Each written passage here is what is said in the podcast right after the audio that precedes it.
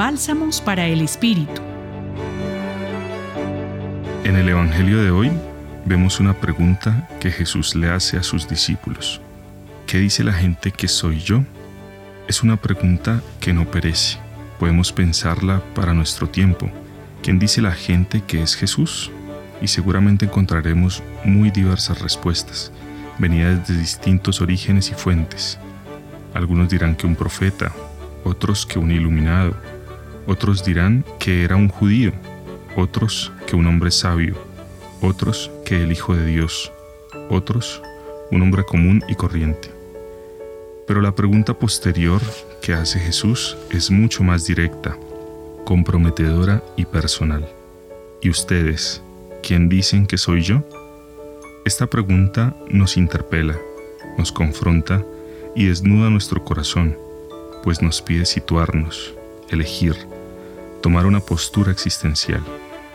Muchas son las voces que nos dicen determinada respuesta acerca de lo que es Jesús, pero al final la pregunta es directamente para nosotros. Y somos cada uno de nosotros los que tenemos que darle una respuesta, personal, nuestra, propia de nuestra experiencia. ¿Y tú? ¿Quién dices que es Jesús? Quizás habita en ti una respuesta automática o quizás enseñada. Sin embargo, es tiempo de tomar tu voz y respondértelo para ti mismo. En este tiempo de Pascua, en el que celebramos la resurrección de Cristo y en el que las lecturas nos narran el nacimiento de la primitiva comunidad cristiana, vemos allí la respuesta de aquellos hombres y mujeres de esa época.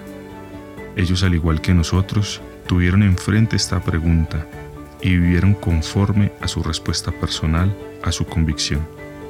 Dejémonos interpelar por su testimonio, muchas veces marcado por el ofrecimiento mismo de la vida y dejemos que Jesús vuelva a preguntarnos hoy, ¿y tú quién dices que soy yo?